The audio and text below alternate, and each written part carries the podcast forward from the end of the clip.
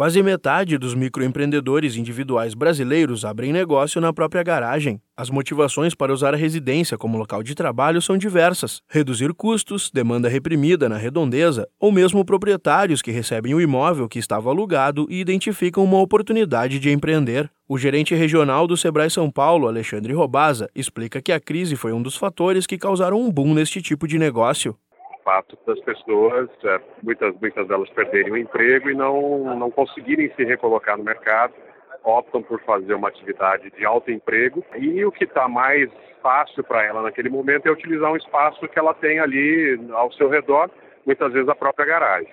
Isso não é uma tendência necessariamente, mas a gente tem observado um aumento enorme em função da crise econômica. Um bom exemplo está na reportagem da revista Exame, que mostra um bar aberto no bairro Pompeia, em São Paulo, que funciona dentro de uma garagem. O sucesso do local foi tanto que os proprietários saíram de casa e aos poucos ocupam o espaço da residência também para aumentar os negócios. A recorrência deste tipo de estabelecimento acabou criando um novo mercado. Começam a aparecer negócios que fornecem para empresas de garagem. Podem ser especialistas em prateleiras, gôndolas e estruturas pré-moldadas para diversos tipos de estabelecimento, que antes atendiam as empresas maiores e agora dão atenção redobrada para as pequenas. Por ter o trabalho bem perto de casa, é comum que o empresário caia na rotina e acabe não dando tanta importância para os horários de trabalho. O gerente regional do Sebrae São Paulo, Alexandre Robaza, destaca que a atenção no atendimento ao público é fundamental para a evolução da empresa. Quando abre um negócio, você passa a ter é, uma responsabilidade com o seu cliente. Né? O seu cliente espera que você esteja aberto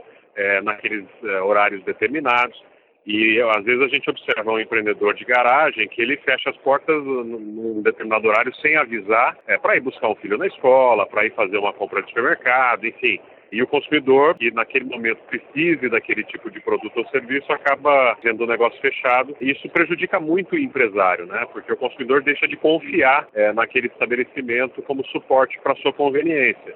Se você pensa em abrir um negócio ou quer saber mais sobre as possibilidades de expansão para sua empresa, entre em contato com o Sebrae. Você encontra mais dicas como essa indo até a unidade mais próxima ou ligando para 0800 570 0800. Da Padrinho Conteúdo para a agência Sebrae de Notícias, Pedro Pereira.